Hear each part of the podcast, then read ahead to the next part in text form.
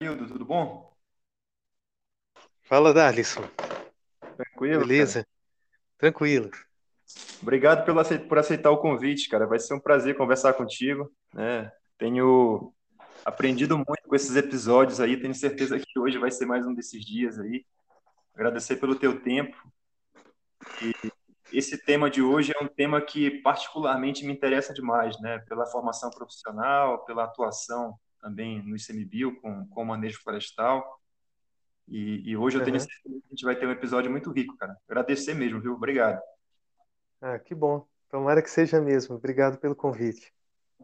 Valeu. Então, é, os inícios têm sido normalmente é, pedido que o, o convidado faça uma apresentação, né, da sua formação, da sua trajetória profissional, até para quem está nos ouvindo, que tem um, um perfil muito variado, possa entender, né, como é que foi a tua jornada até chegar nesse ponto que você se encontra. Então, se puder falar um pouquinho sobre isso, é um bom start. Tá certo. Bom, é, meu nome é Elildo Carvalho Júnior e eu sou analista ambiental do Senap.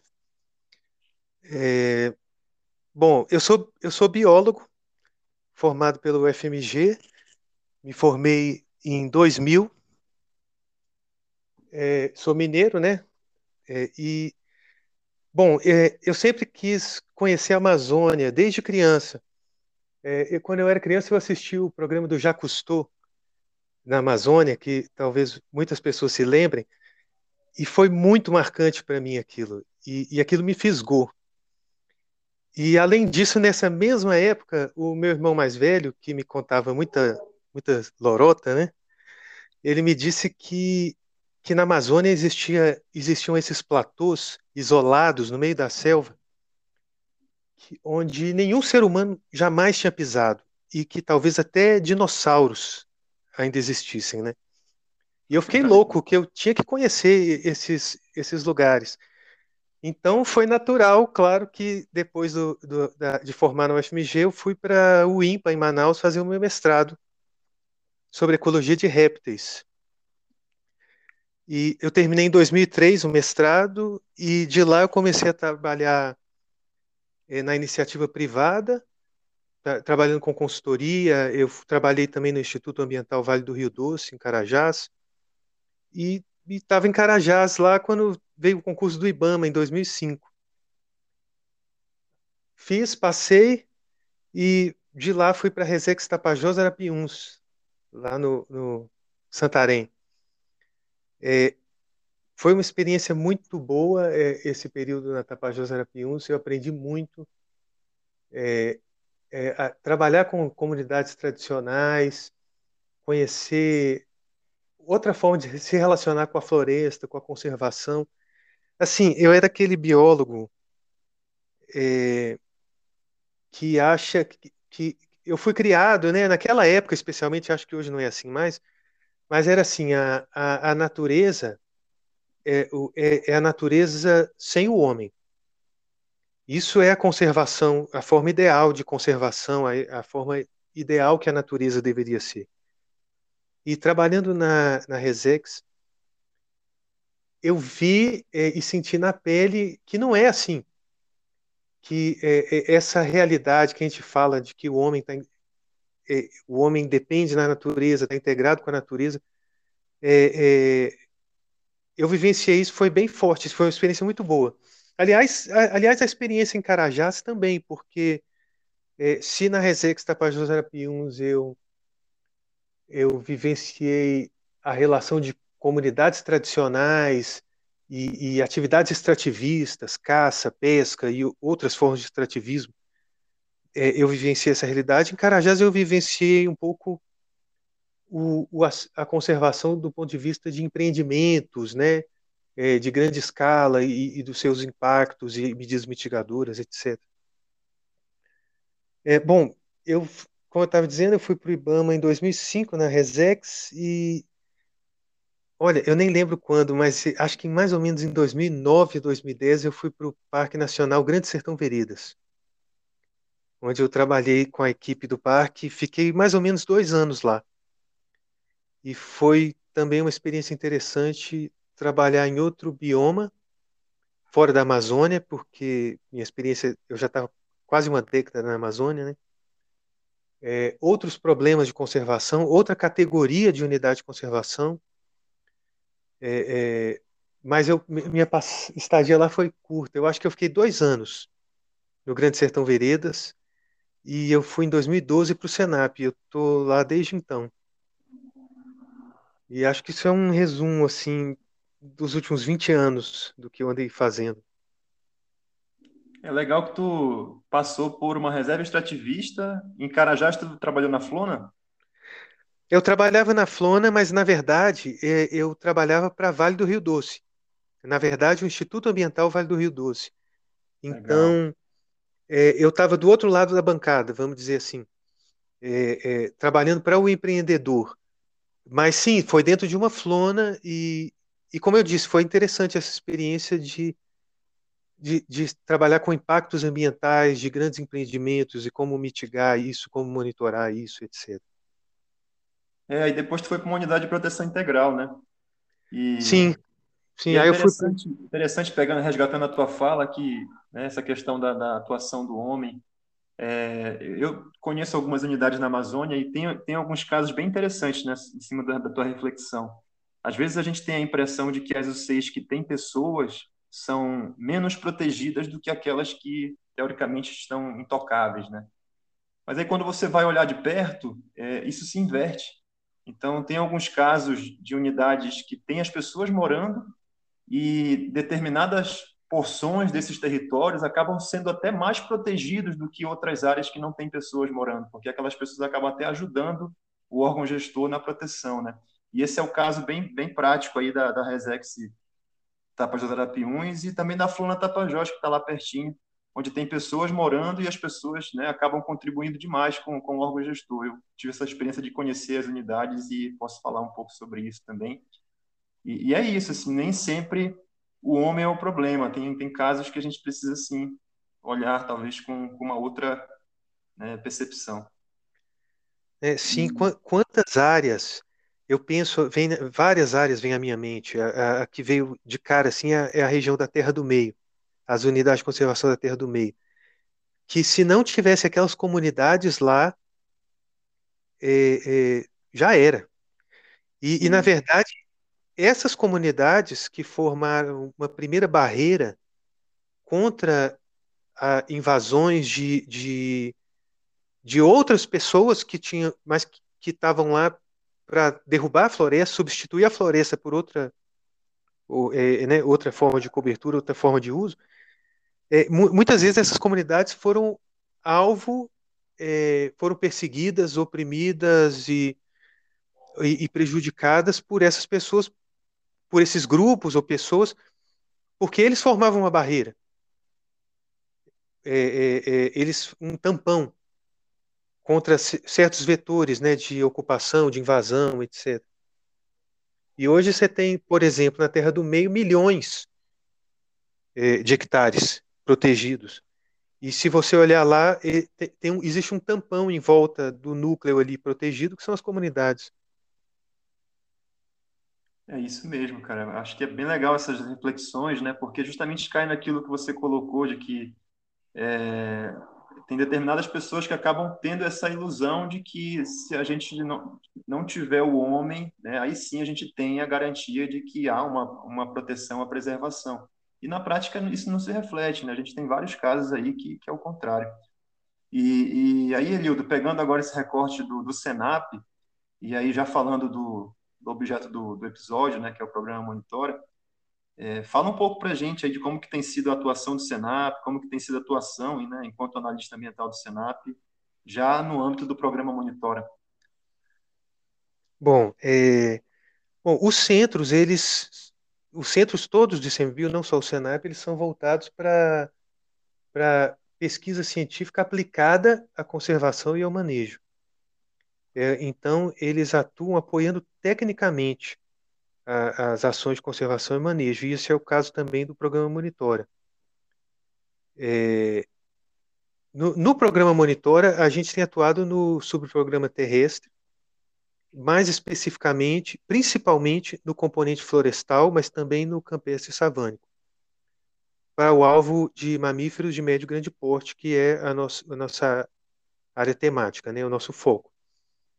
E, e então, dentro desse subprograma componente-alvo, a gente atua é, apoiando tecnicamente protocolos básicos, avançados e complementares em várias unidades de conservação, a maioria delas na Amazônia, mas também em outros lugares. E, e, esse apoio ele se dá desde várias frentes, desde a capacitação, seja de gestores, sejam de monitores locais, comunitários e tudo, até o apoio no planejamento e na implementação do monitoramento nessas UCs.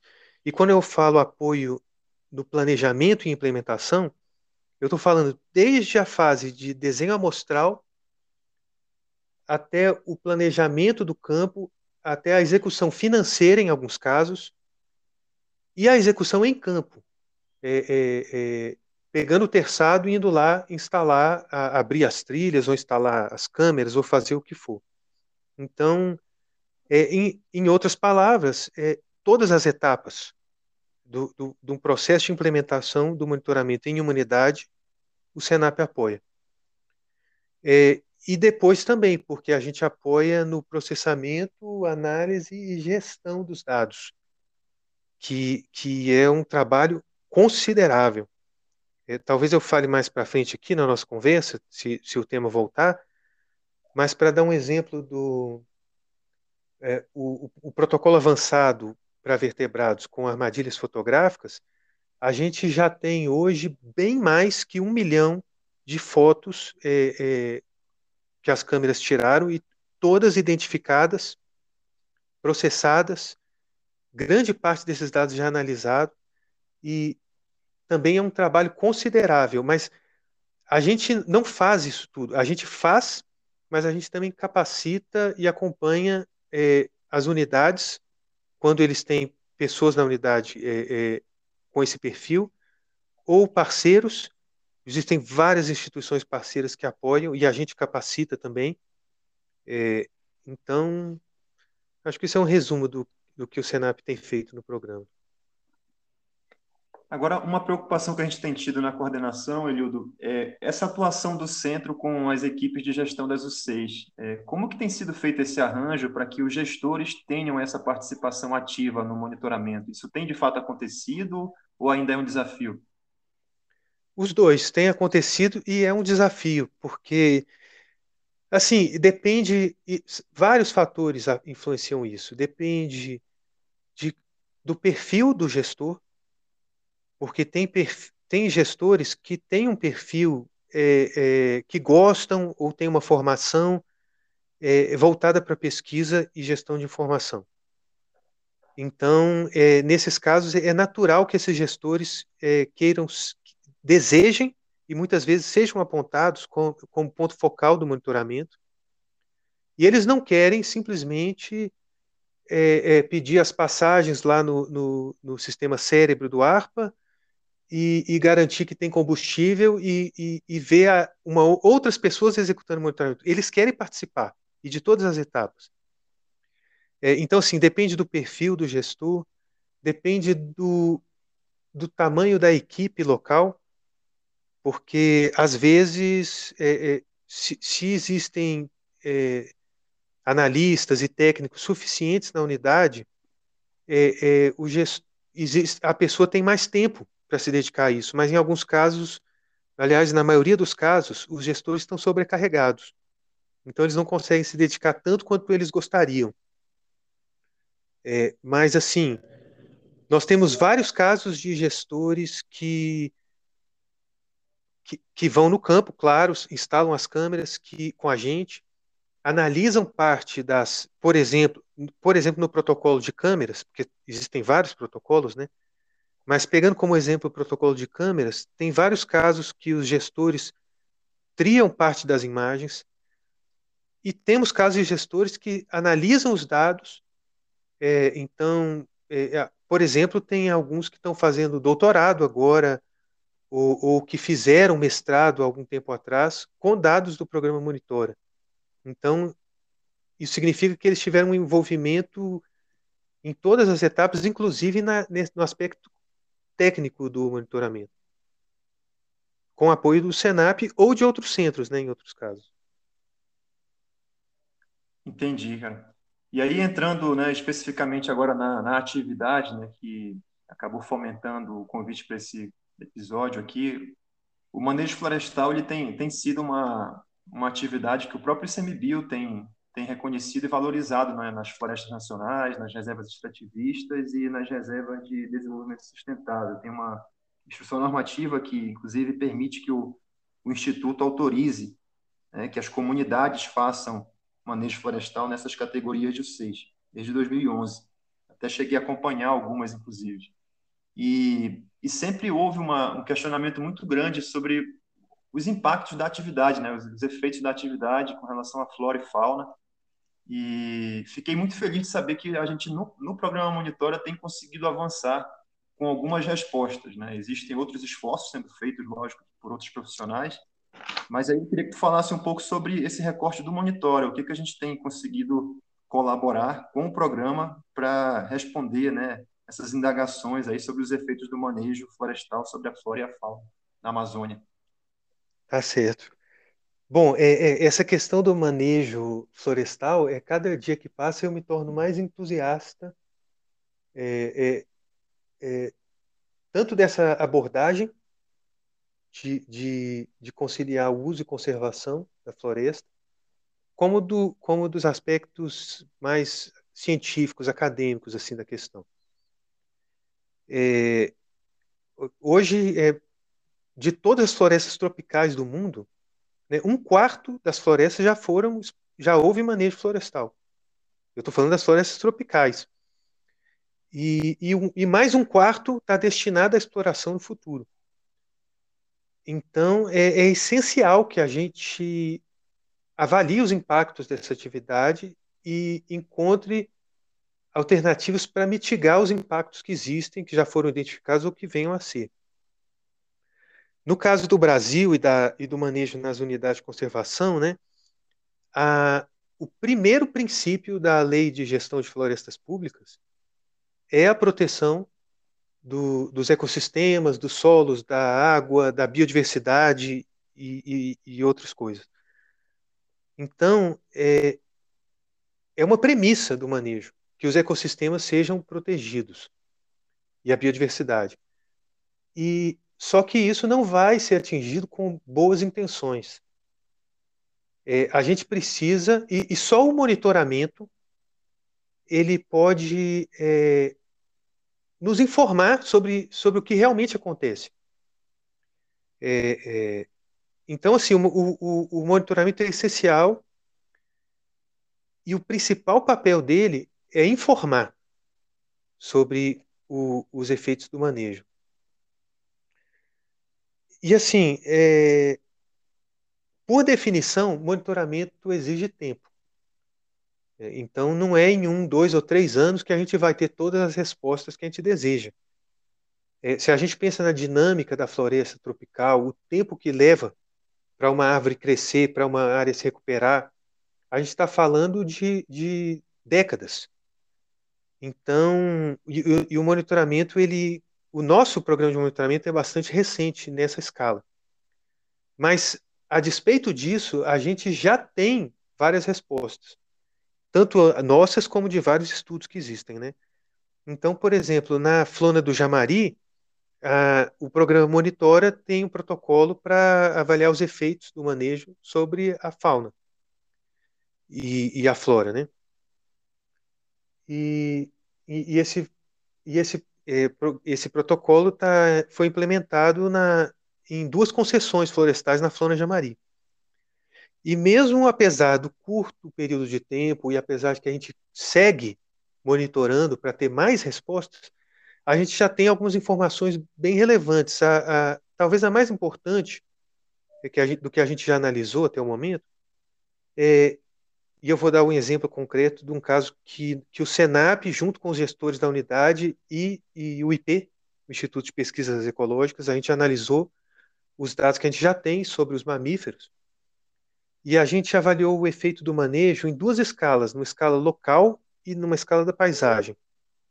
E a gente viu que na escala local, é, literalmente num ponto é, qualquer da floresta, a gente viu que o manejo florestal tem um efeito negativo sobre a biodiversidade, é, no sentido de que quanto maior a intensidade da exploração, eu digo intensidade em termos de volume de madeira extraída, quanto maior a intensidade da exploração, é, maior a perda de espécies. Há uma perda de espécies. Não é grande, mas há, de mamíferos. É, é, e essa perda é proporcional à intensidade de exploração. Só que quando a gente move do local para a paisagem e considera a concessão como um todo, nenhuma espécie é perdida. É, e a gente escreveu recentemente um artigo onde a gente discute o porquê, né, e eu não vou entrar em todos os detalhes, mas assim, o principal motivo é que, embora uma alta intensidade leve à perda de espécies, que a gente viu isso na escala local, a maioria dos locais, a maioria da concessão é explorada em baixíssima intensidade. Então, é, é, então na maior parte da concessão não há perda. É, e mesmo é, onde há perda, essa perda não é rastreável a, a espécies individuais, ou seja, não é sempre a mesma espécie que desaparece. Quando, quando uma espécie desaparece. E então isso, isso permite que, mesmo que uma espécie seja perdida no local A, outra espécie é perdida no local B e outra no local C. É, então, na paisagem como um todo, nenhuma se perde.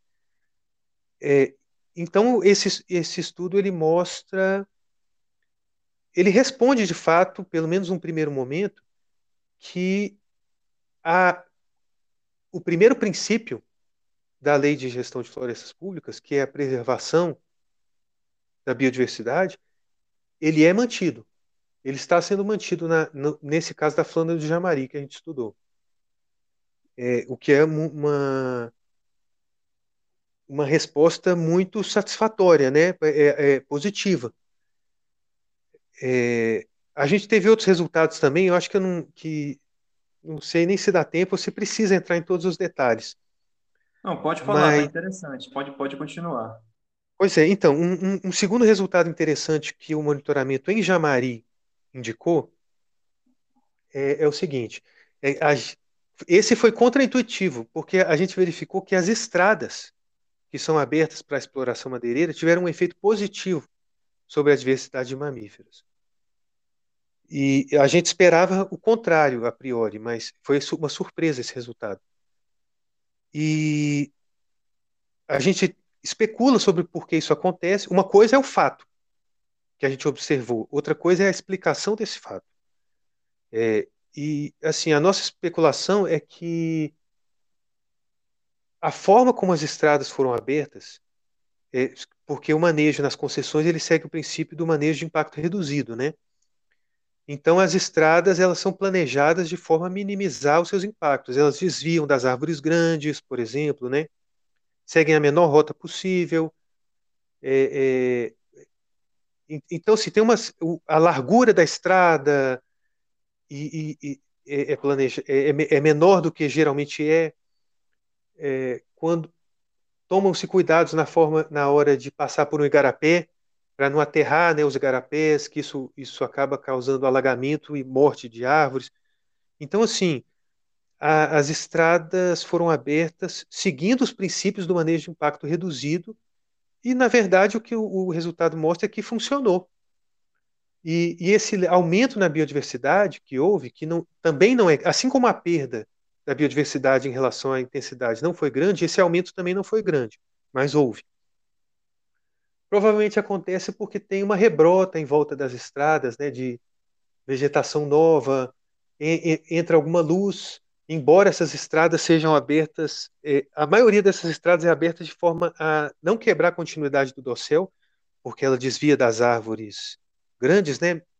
Mas tem um aumento da luminosidade, tem uma rebrota, e isso provavelmente beneficia alguns herbívoros. Os carnívoros, eles gostam de andar nas estradas, né? Então pode, talvez tenha relação com isso, esse aumento, esse leve aumento na biodiversidade. Mas o grande ponto não é esse. O grande ponto que, que a gente viu é que, assim, é bem estabelecido na literatura, é, sabe-se bem que o grande problema do manejo florestal não é o manejo em si. É, é, o, o, grande impacto do manejo vem dos impactos secundários do manejo, sobre a fauna, né, eu estou dizendo, sobre os mamíferos. Então, claro que a, a, extração das árvores impacta a floresta. Quando a árvore cai, tem um dano colateral, ela, ela mata outras árvores. Quando ela é arrastada, várias plantas são mortas, tem compactação do solo. Não estou dizendo que não tem efeito. Mas o, os grandes impactos do manejo florestal sobre a fauna são secundários. E, eles, e esses impactos secundários estão geralmente relacionados com as estradas, que são abertas para explorar a madeira. Então, quando você abre estradas, você tem facilidade de acesso para as pessoas que estão em volta. Então, você tem invasão, ocupação de terra, é, é, você tem um aumento na pressão de caça, porque as pessoas conseguem entrar em lugares que elas não chegavam antes, é, incêndios florestais e vários outros impactos secundários em relação ao manejo. Eles não são impactos diretos do manejo, são impactos secundários. E grande parte deles relacionados às estradas. É, mas o manejo florestal de baixo impacto, de impacto reduzido, ele também prevê que o controle do acesso das estradas e o fechamento. Pra, é, é, enquanto você espera o próximo ciclo de corte, as estradas são fechadas, então é, é, tem controle de acesso. E ao controlar o acesso, você minimiza os impactos secundários, que são os grandes impactos do manejo. Então, é, é, esse é um, um, outro resultado que a gente viu que está dando certo. Mas, é, no caso dos impactos secundários, é, esse está dando certo, ele pode mudar a qualquer momento. Porque se, se, a, se uma concessão, por exemplo, abandona a área, em tese ela não pode. Mas se ela abandonar a área, se ela deixar de controlar o acesso, é, esse aparente impacto positivo que a gente viu das estradas vai desaparecer na hora, porque as pessoas vão começar a entrar, vão começar a caçar lá dentro e, e, quem, e, e todo tipo de problema, né? Então, assim, é, resumindo, em Jamari, até o momento, o que a gente verificou, o que o monitoramento indicou, é que o manejo florestal ele tem impactos sobre locais, localizados sobre a fauna, mas na escala da concessão como um todo, é, nenhuma espécie é perdida na paisagem, as áreas manejadas mantêm todas as espécies de mamíferos de médio e grande porte, é, e a gente verificou que mesmo as estradas, que de onde se esperava um impacto negativo, na verdade, estão tendo até um efeito levemente benéfico. E, e a gente recomenda que sejam mantidas as, as medidas que garantiram isso. Ah, agora, então, o monitoramento precisa continuar, porque várias dessas questões são de longo prazo. Então, é, a, as áreas manejadas elas vão passar por outros ciclos de corte. Então, o, o, o que acontece quando você tem novos ciclos de corte? Outra coisa, as áreas manejadas, elas têm um processo de sucessão, porque quando caem as árvores, abrem-se clareiras, né, e, e, e, aí vão nascer outras árvores que vão ocupar aquelas clareiras, começando pelas pioneiras, etc. Então, assim, é preciso saber ao longo do processo de sucessão o que vai acontecer com a fauna. Porque, é, por exemplo, num primeiro momento, no, em curto prazo, pode ser que a perda de árvores frutíferas que eventualmente tenham sido exploradas seja compensada. Eu estou pensando nos frugívoros. Pode ser que essa perda seja compensada é, pelo, pelas árvores pioneiras que crescem rapidamente e muitas delas produzem frutos, né? Geralmente pequenos, mas, mas muitas produzem frutos é, que, a, que os frugívoros comem. E além disso, é sabido que folhas novas é, são mais palatáveis do que folhas de árvores mais velhas, etc. É uma outra história. Então, assim, então pode ser que no curto prazo a, essa rebrota nas áreas manejadas, é, compensou as árvores que foram perdidas. Mas pode ser que no médio e longo prazo é, é, isso, isso desapareça, essa compensação. Na verdade, a gente não sabe o que vai acontecer. E só a continuação do monitoramento que vai responder. Mas a, até o momento, tudo indica que está dando certo. É, agora, uma, uma, curiosidade, né? Em vários momentos você fez essa, essa relação entre as informações de flora com o que tem de informação do monitoramento de fauna. O, o protocolo desse alvo complementar de manejo florestal, ele está associado né, com um alvo global lá é, de plantas arbóreas, né? E aí eu te pergunto, do jeito que está o desenho hoje do Monitora, você acha que, que é perfeitamente possível fazer essas análises relacionando os dados do monitoramento da parte de flora, que está previsto nos protocolos do Monitora, com o que tem sido feito para a parte de fauna? É, bom, então, depende do protocolo, é, porque é uma questão de escala. No caso do protocolo é, de, que avalia o efeito do manejo florestal, nós temos os dados é, cedidos pelas concessões é, é, de cada árvore que foi explorada, porque, inclusive, isso é parte do contrato né, da concessão que, que todas as árvores exploradas sejam mapeadas. É, o inventário 100%, né? O inventário 100%. Inclusive, não são só as exploradas, as não exploradas também, né? Todas acima de 40 centímetros de DAP. Isso. É, então, então, a gente tem um mapeamento detalhado da, das árvores na área da concessão e a gente consegue relacionar os dados da fauna com os dados da flora, por causa desse mapeamento detalhado. Então, é, é, inclusive, é uma oportunidade única que, do ponto de vista científico.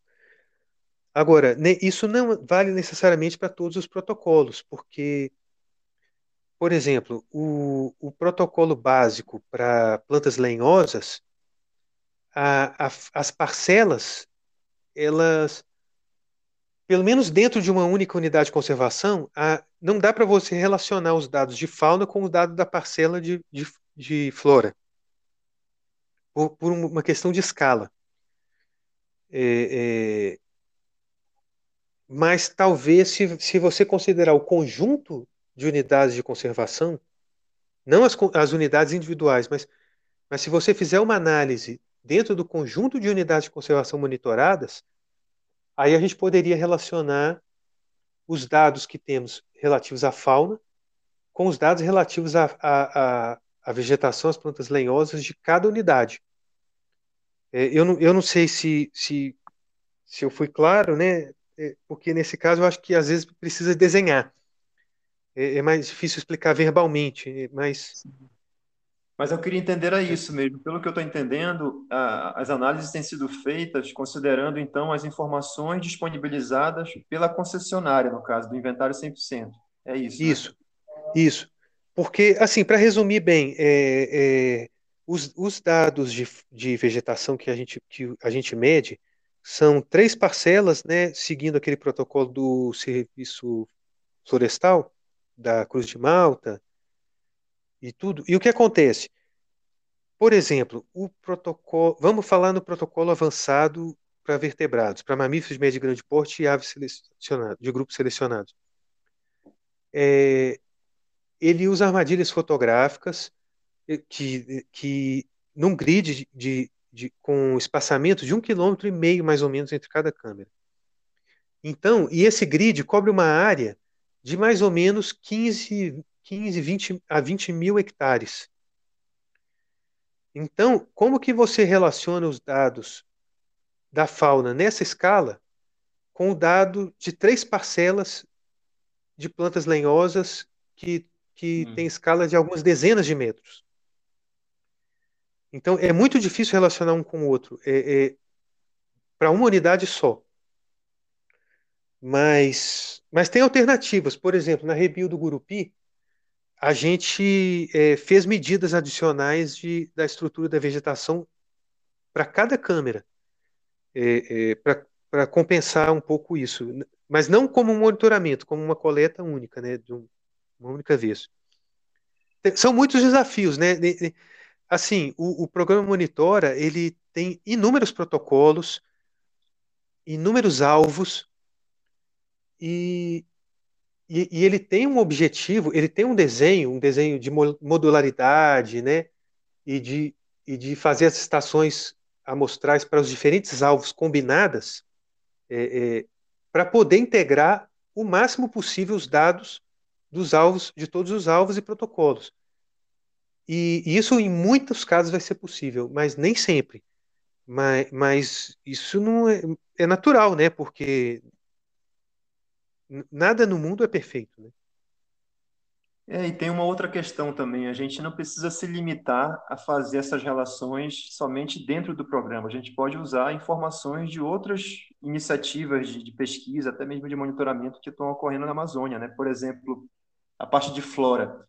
Eu, no doutorado, eu trabalhei na Floresta Nacional do Tapajós, né, com dados de monitoramento de 31 anos, de 81 até 2012. 30 anos. É, 31 anos. E, e lá era uma área que tinha histórico de manejo florestal, com uma intensidade de quase três vezes o que tem hoje na legislação previsto, que é o limite de 30 metros cúbicos por hectare. E essa área, que é aquilo que você comentou, aí eu vou fazer a relação, esses efeitos secundários. Né? Eu, depois de, depois de 81, teve a exploração em 82, e aí em 97 teve um incêndio, numa época de forte El Ninho. E esse incêndio, a gente avaliou os dados das parcelas permanentes, e ficou muito claro a sinergia entre a intensidade do que tinha sido feito na área com relação a, a volume que saiu da, da, das parcelas e, e, essa, e esse impacto do fogo, né, com relação à mortalidade de árvores, principalmente. E uhum. perdas de, de, de, volume, a própria recuperação da floresta foi prejudicada nessas áreas que a, que a intensidade foi muito forte.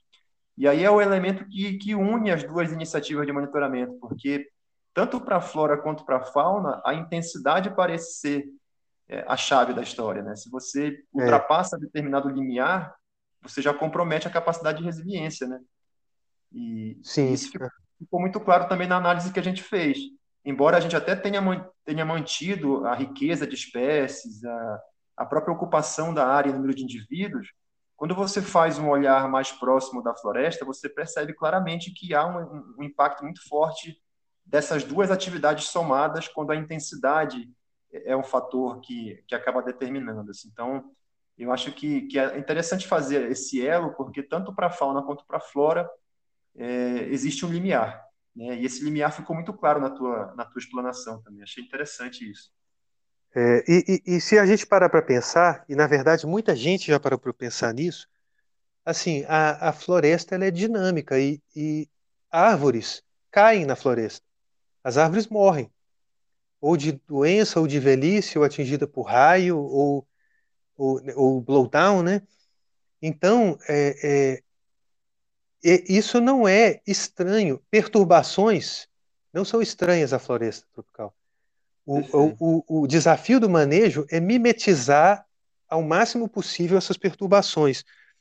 E, e, e uma intensidade baixa, quanto mais baixa a intensidade, mais você está mimetizando o, o, o, o que acontece naturalmente na floresta, com a queda de uma ou outra árvore por hectare a cada ano, né?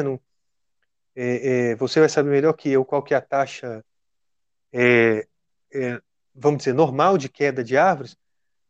Mas assim, se, se você está extraindo duas árvores por hectare, né, três árvores por hectare, Isso. Às, às vezes uma árvore por hectare, não é tão diferente do que acontece naturalmente. O problema é se você extrai 10 árvores por hectare, né? Aí, aí, já, aí já não mimetiza nada do que é um fenômeno natural, né? Perfeito. E outra, e outra coisa, com relação à parte de flora, é, o que a gente tem de estudo hoje é, é justamente que a, a legislação, do jeito que está hoje com relação a, aos parâmetros que a gente tem que respeitar para fazer manejo, ela é, até certo ponto é conservadora. É, com relação a, a esses limites máximos né, para você retirar de madeira da, da, área por hectare, por exemplo. Até porque, na prática, é, por mais que o empreendedor peça 30 metros cúbicos, quando ele vai executar, ele executa 20, 22, ele não chega nos 30. Essa é uma realidade também. E essa, essa taxa de retirada aí, que fica entre 20 e 25 metros cúbicos, ela acaba sendo é, bem, bem é, recebida pela floresta. A floresta consegue se recuperar, pelo menos em termos de flora. O grande, a grande assim, crítica que tem no momento, que está sendo rediscutida, inclusive, é que o manejo foca em poucas espécies. Essas poucas espécies, quando você vai analisar uma por uma, aí você percebe que o ciclo de 30, 35 anos ele não é suficiente para repor a volumetria extraída. Esse é um ponto que tem sido debatido. Então, a gente tem avançado para tentar é, propor um manejo até que considere essas especificidades, porque, de fato, as espécies né, florestais respondem de formas diferentes ao manejo florestal, que é um, um aprofundamento dessas análises, que também tem, tem sido bem interessante. Mas isso em nenhum momento des, desprestigia o manejo florestal ou desmerece a atividade, que é uma atividade que eu já até falei em outros momentos, assim. Em termos de conservacionistas, eu desconheço outra atividade que tenha tanto cuidado né, com o ecossistema como o manejo florestal. Você mesmo falou de vários procedimentos aí para redução de impacto né, com relação à abertura de estradas, a própria legislação define limites, é, há um cuidado nas concessões, isso é muito claro também, de, de que tem esse monitoramento.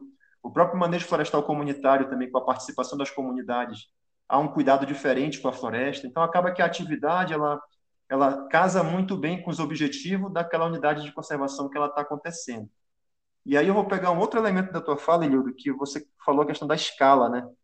E aí, se a gente parar uhum. para pensar que o manejo florestal ele não atinge a totalidade da unidade de conservação, eu acho muito justo que o monitoramento considere isso, porque essa fauna ela vai migrar para fora da área de manejo. E essa, esse fora da área de manejo, ainda assim, é uma área protegida. Né? E uhum. aí, essa questão de escala que você trouxe é muito interessante, porque a gente tem uma resposta positiva. Né? É, sim. E, e, e a, a, tanto a concessão todo, como as UPAs, as unidades de proteção, produção anual dentro das concessões, várias áreas não são é, exploradas, né? As, as, áreas de preservação permanente. É, então, fi, só ficam várias manchas de área não exploradas lá dentro é, é, o que também favorece né, a conservação. É, é agora, uma, uma, um ponto que eu acho que é, assim, é, é, é quase unânime na literatura que o manejo, se ele é de baixo impacto, ele é a melhor alternativa para usar a floresta economicamente sem derrubar ela. A mais lucrativa é, é, a, a, mais benéfica para para que a floresta continue prestando serviços ecossistêmicos, né? É, e, e, e, mantendo biodiversidade. Agora, é, a gente, o que faltam também é dados de mais ciclos de corte, né? Porque como o, o, demora, assim, tem vários estudos que indicam, isso é um, um ponto negativo do manejo, é que os ciclos previstos na legislação é, é não são suficientes para a reposição. É, tal, é, a não ser que eu esteja enganado, você pode me corrigir se eu estiver errado, mas o que eu tenho visto na literatura é que não que não há tempo hábil para recuperar. Mas e, e, outra coisa é que a gente não sabe muito o que acontece depois de dois ciclos de corte sobre a biodiversidade. A maioria dos estudos só contempla um ciclo, né? Porque por definição você tem que esperar décadas. Vai demorar para a gente ter essa resposta. Quando a gente tiver aqui, eu não vou dizer quando a gente tiver de cabelo branco, porque a gente já tá, né? Bom, não sei você, eu já tô. Mas quando a gente tiver com uma bengala aqui, a gente, a gente faz de novo essa conversa para saber. É, no Brasil, é, o primeiro estudo que saiu foi lá da Flona, inclusive, da Flona Tapajós, no quilômetro 67 da Embrapa. É, uma área lá do, foi monitorada desde 79, eles fizeram uma avaliação né, simulando o que, que seria um, uma segunda colheita. E, e é, é, bem isso, assim. Em termos absolutos, a floresta até conseguiu recuperar a volumetria extraída, mesmo ela sendo quase três vezes mais intensa do que o que está previsto na legislação hoje. O problema é que a qualidade do que estava sendo retirado naquele momento não era compatível né, com o que foi tirado da primeira vez em termos econômicos.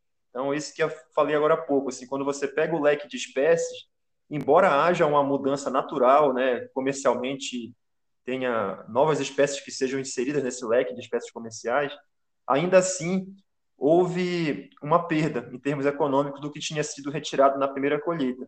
E, além disso, há também um beneficiamento de, de determinadas espécies, né? Aí é natural, né? É questão de, de sucessão, né? algumas espécies acabam se beneficiando das condições é, que o manejo propicia, de abertura de, de clareiras, e, e aí ficou muito evidente também isso nas análises. Algumas espécies acabam dominando o ambiente. É, isso é algo que tem que ser melhorado, talvez com tratamentos silviculturais.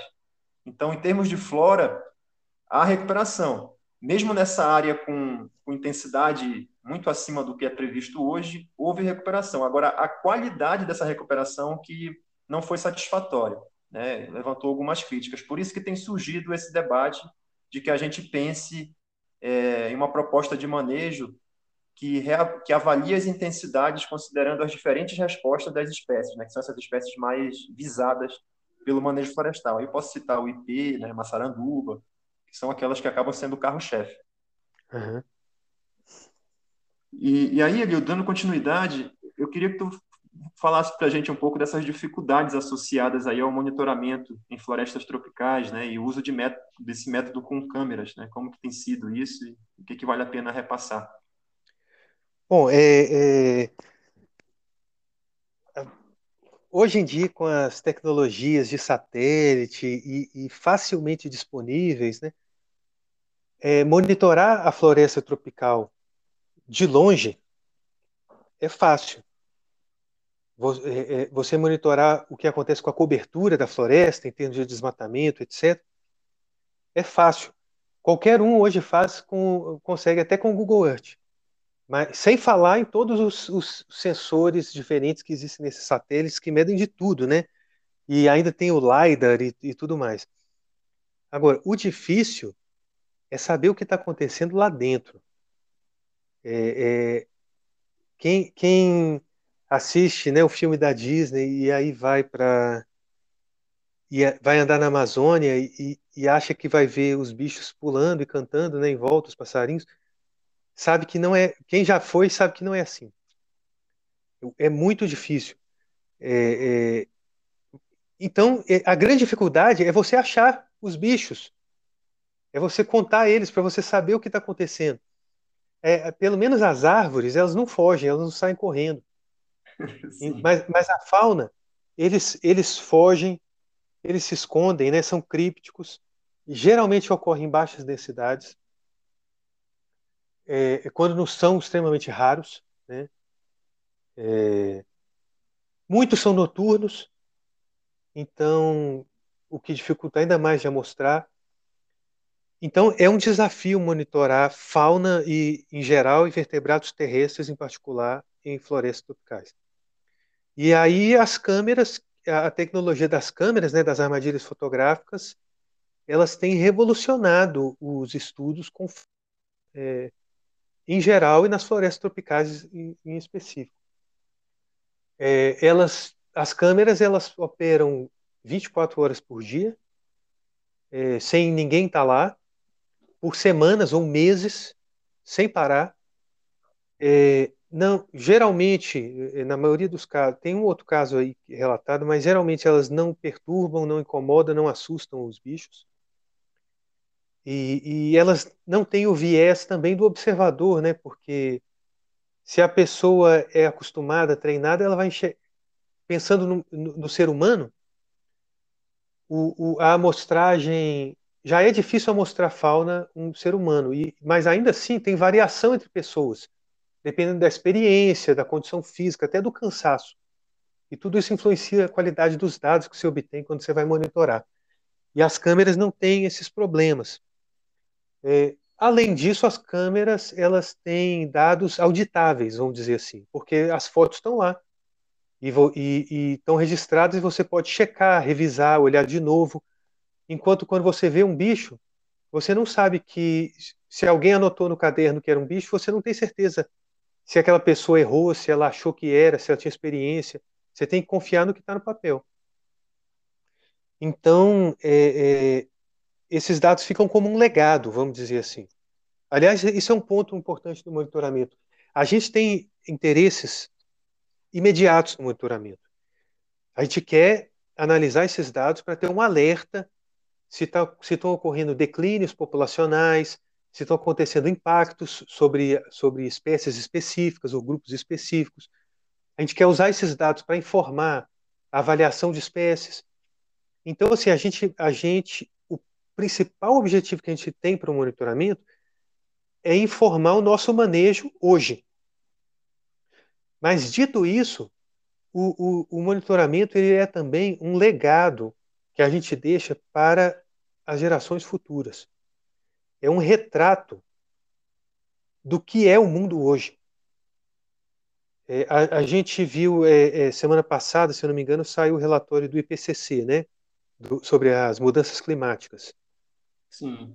E, e esse relatório é, e as análises são baseadas em dados. Imagina se não existissem dados, a gente jamais saberia o, o, a, o que, que, que adianta a minha avó me dizer, no meu tempo era mais fresco. Né? E a gente ouve isso sobre a fauna. No meu tempo, antigamente tinha muito desse bicho, né? tinha muito queixado, agora você não acha mais. E, e, e, e, e na verdade, essa informação que as pessoas dão para a gente, elas têm o seu valor, sem dúvida. Mas, o, o, assim como o relatório do IPCC foi graças aos dados, a uma série histórica de dados coletados sistematicamente, que permitiram essas análises robustas que, que permitiram conclusões robustas sobre as mudanças climáticas, o, os dados que nós estamos coletando hoje e que a gente pretende usar hoje, eles têm um, segundo benefício, que é um legado para o futuro, é, que a gente deixa para o futuro. Mas eu até me perdi aqui, né? A pergunta é sobre as câmeras. Pois é, então, as câmeras elas são elas resolvem, contornam vários dos problemas, dos desafios de amostrar a fauna em florestas tropicais. Não que elas sejam uma panaceia, que resolvem tudo. É, por exemplo, elas, as câmeras, a gente instala as câmeras no chão, né, é, é, na altura do joelho, né, um, é, um, metro de altura, mais ou menos, ou menos, 40 centímetros de altura. Elas não, elas não vão registrar os primatas, por exemplo, que são espécies é, geralmente é, é, muito abundantes em termos de número e biomassa e em termos de impactos na dinâmica da floresta. Então, espécies arbóreas a gente não amostra. É, então, não é que, elas, que, as câmeras sejam uma panaceia, mas elas são uma solução é, que resolve grande parte dos problemas para monitoramento de fauna em florestas tropicais. Muito bom, Elildo. E, e aí, pegando um gancho da, da, tua fala anterior, que eu achei muito rica também, essa questão da, da análise dos dados, a gente tem aí saindo, está para sair agora o, o, relatório do componente florestal, pegando de 2014 a 2018, que inclui né, o, o alvo aí de aves e mamíferos que vocês têm atuação muito forte pelo Senap. E inclui também alvos complementares, enfim, acho que, que isso deve sair até o final do ano, está na fase de diagramação, se não sair final do ano, sai no início do próximo, mas está sendo trabalhado. E aí tem também as publicações que vocês têm desenvolvido, né, principalmente artigos científicos, até alguns em periódicos internacionais. Mas eu queria ver contigo, e aí já fazendo um trabalho de tentar buscar sugestões, é, como que você acha que a gente pode melhorar essa parte da, das devolutivas, né? não somente para as unidades de conservação, mas pensando em sociedade mesmo, com relação a esse potencial que o programa Monitora tem para responder perguntas importantes né, relacionadas a essa, a, a, essa atuação do homem na natureza, né, o impacto da, da ação humana é, nos diferentes biomas. Aí eu queria ver contigo se tu tem pensado sobre isso, o que, que tu sugere para a gente como coordenação, pensando no programa de uma forma mais geral, né, até além do que, que o Senap tem atuado. Uhum. Certo. Olha, quando a gente fala em devolutiva para a sociedade, né, depende de quem é o alvo dessa devolutiva. É, assim, em primeiro lugar, é, é, tem todo eu, eu acho que não, não é exatamente a sua pergunta, mas a, a interpretação dos resultados do monitoramento passa, a própria interpretação desses resultados passa por um debate com a sociedade, em especial com as comunidades é, é, tradicionais que vivem nas áreas onde a gente está fazendo monitoramento, que nem sempre é o caso, nem sempre tem, mas geralmente tem, porque é, eles que vivem naquelas áreas e, e, convivem com aquela fauna e aquela flora que a gente está monitorando, ou, ou, que a gente está, que, que, que a gente, inclusive eles, estão monitorando, eles, eles muitas vezes vão saber interpretar ou subsidiar a interpretação desses dados melhor do que a gente. Para dar um exemplo, é, na Terra do Meio a gente estava fazendo uma devolutiva do monitoramento é, complementar que estava tendo, experimental, não era um oficial, mas estava tendo um monitoramento de, de caça e a gente viu que algumas espécies tiveram uma queda em determinado ano é, é, na, nesse monitoramento de caça, né? E a gente não sabia por quê. E a própria comunidade levantou que naquele ano teve uma, é, uma diminuição muito grande na quantidade de fruto. Eles, eu não vou lembrar aqui qual fruto, mas eles falaram que a paca gosta muito desse fruto e esse ano foi fraco, quase não teve. E, e, e, e aí eles explicaram o que a gente observou. Então, a gente, a, nós técnicos, a gente analisou o dado bruto que estava lá e, e, e, geramos índices ou gráficos mostrando a tendência daquele indicador de biodiversidade, seja qual for. Mas quem explicou para nós a causa daquele padrão foi a comunidade. A, a, gente consegue descrever o padrão, mas nem sempre a gente sabe dizer o porquê. Outro caso interessante no Juruena, é, eu dei um exemplo de comunidade que, deu a, que explicou o padrão. No Juruena, é, a gente mandou os resultados, a gente analisou os dados do monitoramento do protocolo avançado de câmeras para o gestor, para um dos gestores, e a gente tinha observado o declínio de algumas espécies cinegéticas, né? E, e aí o gestor disse para a gente que houve uma invasão de um garimpo muito próximo daquela área, e então provavelmente está associado com esse garimpo.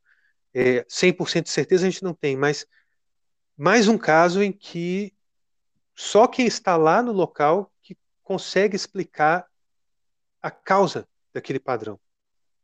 É, então, então passa a interpretação passa por uma discussão com os, os é, é, eu não sei nem como falar em português, tem a palavra stakeholders, né?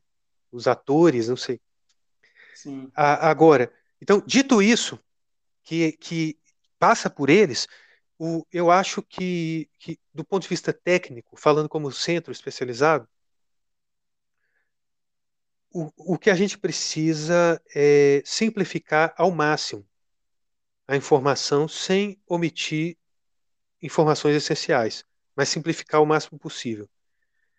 E a forma mais simples é, são gráficos de tendências. É, nem todo mundo entende um gráfico de tendência, né? É, é isso é um problema. Mas assim, a sociedade como um todo, a gente, voltando ao IPCC, o que a gente, o que todo mundo vê é aquele gráfico que já, já é clássico da temperatura da Terra desde 1850 até hoje e da concentração de dióxido de carbono na atmosfera 50 até hoje. São esses gráficos. Ou para pegar exemplos mais simples, é, é, você sabe como que é calculado o índice Dow Jones? Eu não, não sei tipo, falar assim, para explicar eu não sei. Nem, então, se eu não sei explicar, eu não sei. Nem, nem eu de como é calculado o índice Dow Jones. Mas todo mundo assiste lá na televisão que a bolsa é, é, caiu e o índice Dow Jones é, caiu não sei quantos por cento. Você já viu isso? Sim, sim. E você entende o que eles querem dizer, não é? Eu entendo, porque eu, eu imagino, né, aí é uma imaginação, mas que eu esteja certo, né, que é uma média da, das principais empresas ali, ali que fazem parte da Bolsa de Valores, então imagino que é algo que representa alguma perda econômica, né, enfim, sempre, sempre Ex associo... Exatamente. É o seguinte, se o índice cai, alguma coisa ruim está acontecendo, se o índice sobe, é bom. Isso. É isso. Ruim, o índice subiu, bom. É intuitivo, Pronto. né? Exatamente. Eu acho que a gente precisa ser capaz de, de transmitir as informações é, é, de uma forma parecida para a sociedade sobre o que está acontecendo com a biodiversidade. É claro que os economistas, os empresários, os investidores, é, os governos eles, eles, eles não olham o, só o índice no Jornal Nacional, ou seja lá qual programa de televisão, e, e, e fazem as suas políticas ou seus investimentos, ou seja, com base nisso. Eles olham vários outros parâmetros. Mas o grande público, ele, ele olha a informação destilada e simples. E, e eu, por analogia, eu acho assim: nós temos inúmeros parâmetros de biodiversidade, do que está acontecendo e etc.